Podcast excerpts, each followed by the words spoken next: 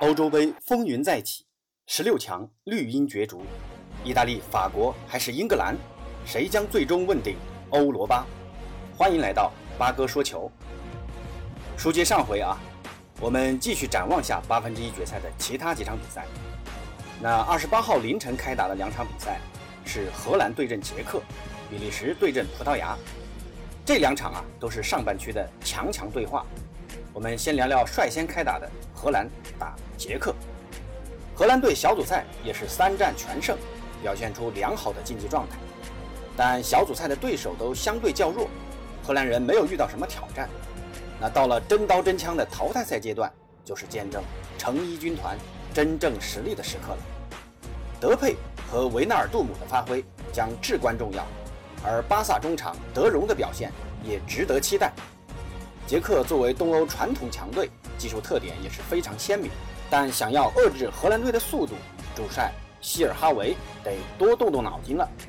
2015年欧洲杯预选赛 A 组最后一轮，正是捷克人3比2战胜了荷兰队，最终导致荷兰无缘16年欧洲杯。如今在八分之一决赛再次碰面，自是仇人见面，分外眼红。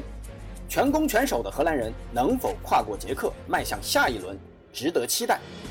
另外一场呢，则是上半区的焦点大战：欧洲红魔比利时对阵 C 罗的葡萄牙。德布劳内的及时伤愈复出，并快速的恢复状态，给了比利时人更多的期待。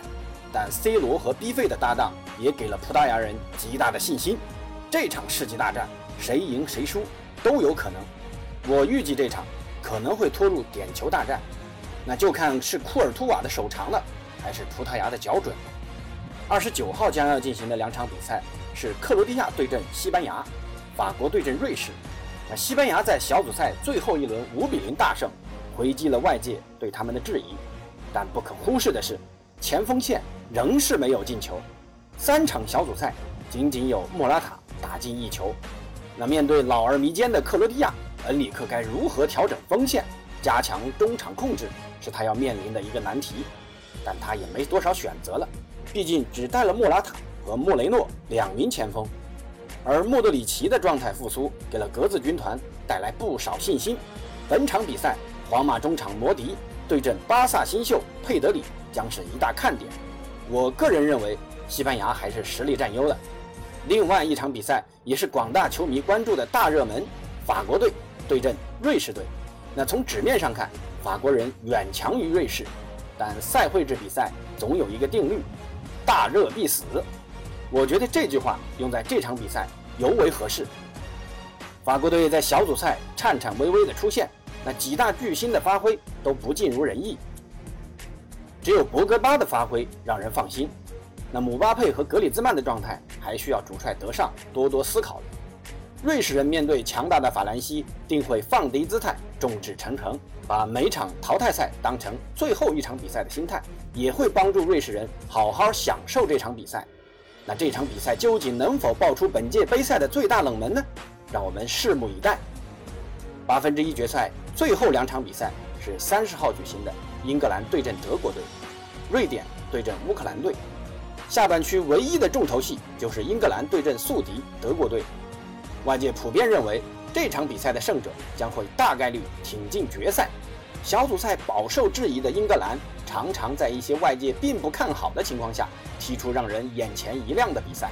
而低迷的凯恩状态能否复苏，也是广大英格兰球迷关注的焦点。德国队小组赛惊险晋级，这是意志的胜利。当所有人觉得没有希望的时候，顽强的德国人总是凭借德意志的铁血精神，永不放弃。屡屡创出奇迹，那这场比赛，我觉得双方都有机会打进加时赛的可能性非常的大。